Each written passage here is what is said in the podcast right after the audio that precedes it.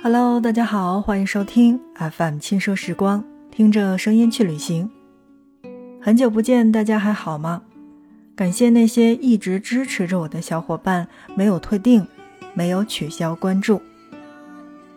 最近呢，真的是很忙，但是在其实早之前呢，想给大家去做一期春节去哪玩会更好的这么一期节目，但是好像现在已经过了。没有关系，我觉得明年也可以再用。但是吧，真的想跟大家来吐槽一下，这应该是我过了这么多年最无聊的一个春节。知道我的小伙伴们呢，都会知道，那每年呢过年我都会出去玩。那么从疫情开始的去年和今年是没有出门的，而今年又是最最最最特别的一年，就是因为，呃，为了迎接北京冬奥。北京周边的四百公里是不允许放炮的，所以也就导致了这样的一个年根本听不到炮声。这样的一个年，因为疫情，很多的家人都没有回来，所以就导致了好像真的没有过年的气氛。小一辈的孩子们没有，老人们也越来越少，没有炮声，没有红包，就这样安安静静的过了个年。那在这儿呢，想问大家，你们的春节都是怎么过的呀？虽然这期节目来的有点晚，但我觉得疫情结束之后，那么我们还是可以根据过年的这个时间安排，去看看最适合春节旅行的五个目的地。就像我刚才说的那样，其实，在最近的这几年呢，旅行早已成为了庆祝春节的一种新的方式。因为我周围就有很多的人在春节的这个假期呢，就会带着家人一起去到三亚去感受那边的温暖。所以我觉得呢，在今天的节目内容当中呢，第一个要跟大家来介绍到的就是可以享受沙滩、享受阳光、享受海浪的这种沙滩时光。北纬十八度被誉为了叫做世界黄金旅游纬度，夏威夷。迪拜、普吉岛，包括马尔代夫等世界级的旅行胜地，都坐落于这条神奇的纬度线上。而在这条黄金纬度上，串联着一颗世界旅游岛上最耀眼的明珠，也就是我们刚才所说到的三亚。那里有着热烈的阳光、细软的沙滩、纯蓝的海和最温柔的风。不用费力去塞班岛、普吉岛，在三亚。你也可以看到像果冻一样澄澈蓝蓝的海水，可以看到湛蓝的玻璃海，一瞬间心就会融化了。同时呢，你也不用去到巴厘岛，就可以拍出人在巴厘岛的这种大片儿，因为在亚龙湾的热带森林公园、椰子林旁边的这个面朝大海的天空之门大小洞天拍一张照片，分分钟就能刷爆你的朋友圈儿。同时呢，那我觉得你也不用去东南亚，因为在南方，尤其是在海南的任何一个地方，从海风吹来的这个风中，街上的这种棕榈树，不远处的这种椰子林，无处不在的就可以感受到那种满满的热带风情。另外呢，想要告诉大家的是，我们在今后的节目当中呢，来会给大家介绍到除三亚以外的这些海岛，其实还是不错的。因为，呃，大家都会觉得三亚是一个旅游城市，对吧？呃，相对的各种的项目是比较发达的。那同时呢，这些费用呢也是比较贵的。但抛去三亚和海口之外的三亚的其他的地方，我觉得是更好的选择。所以，没有关注我们节目的小伙伴可以点击关注我们的节目，在今后呢，我们来会给大家一一的做介绍。当然，因为这一期节目内容当中呢，我们来跟大家主要是说到的三亚，嗯，我们就来说一说三亚有哪些好推荐到大家的地方。嗯，有认真经常听我们节目的小伙伴一定会知道，我们曾经做过三亚的节目，来告诉大家的都是一些比较著名的，就是去到一定要去打卡的地方。那么在今天要给大家推荐到的第一个地方是槟榔谷，第二是大小洞天。第三是爱丽丝梦游仙境的这个地方，那第四是玫瑰庄园。这几个地方呢，是我们在本期节目内容当中来给大家推荐到的一定要去的三亚的打卡地。好，正在收听到的是 FM 轻奢时光，听着声音去旅行。在今天的节目内容当中，我们来跟大家一起介绍到的是那些春节我们所值得去到的地方。第二个，我们来说说云南。我们大家都知道，云南是那种四季如春，夏天并不热，冬天也不是那么特别的冷。所以，不管是过年还是平时，我觉得真的是什么时候都适合去大理。看洱海的水天一色，云卷云舒；去玉龙雪山看日照金山；去丽江去感受古镇上的慢生活；去香格里拉去感受藏文化的魅力。说实话，我觉着哈，冬天是云南最舒服的季节，因为这个时候正好也有假期，我觉得完全可以带上父母去散散心。然后又是那种慢时光，没有景点儿可以睡到自然醒，父母也会是那种比较休闲的这种娱乐，我觉得会更好一些。哎，当然我觉得呀，这个在云南好多地方都是有这个温泉的，住温泉酒店和住客栈最大的不同就是温泉酒店真的比较温暖，但是在这儿呢。给大家一个小贴士，就是冬天去住客栈的话，一定要去先跟店家确认有没有电热毯。所以呢，这就要看大家去怎么选择了。如果是选择住这种有温泉的这种酒店的话，那么我觉得相对服务来说不会太差，而且呢是比较温暖的，可以舒舒服服的去泡温泉，舒舒服服的睡觉，去打卡任何的一个景点。但同时，它的费用一定比住客栈要贵，但是如果大家是想体验那种哎人比较多，然后呢来自全国各地大家一起可可以包饺子吃年夜饭的这种感觉的话，那么我觉得住客栈是要更好一些的，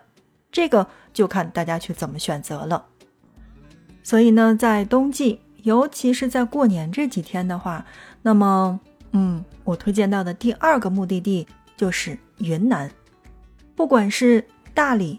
丽江还是香格里拉，这都是我所推荐到的地方。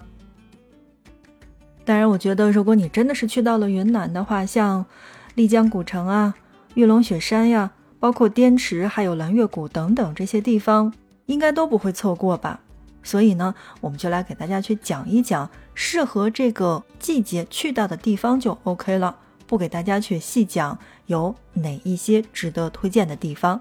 因为值得推荐的呀，我们在今后的节目当中会给大家认真的去做介绍。好，正在收听到的是 FM 轻奢时光，听着声音去旅行。那在今天的节目内容当中呢，我们来跟大家说到的是什么呢？是春节最适合玩耍的几个旅游目的地。第三个呢，我觉得这个要分成两个部分，看大家该怎么选择。嗯，什么意思呢？就是它可以分为两段儿。第一段是去哈尔滨进行玩耍，去看看雪国列车；而第二部分呢，就是雪国奇遇记，去长白山去看一看。这是两段不一样的路线，但同时都是在我们的北方。和雪有关。虽然呢，在我们的节目当中没给大家去介绍过长白山的壮美，但是呢，我们来给大家去介绍过延吉的地道的朝鲜风味儿，对吧？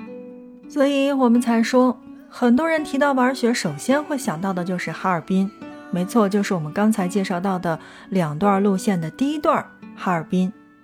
我们首先来说，大家选择到的雪国的第一个路线就是哈尔滨。这个地方应该是很多人心目当中的一个童话世界了，因为这个路线上可以看到哈尔滨的中央大街，包括亚布力滑雪场，还有中国雪乡等等这些地方。因为在这些路线上呢，你会看到穿越北国冬季景观绝佳的亚雪公路，同时可以看遍林海雪原。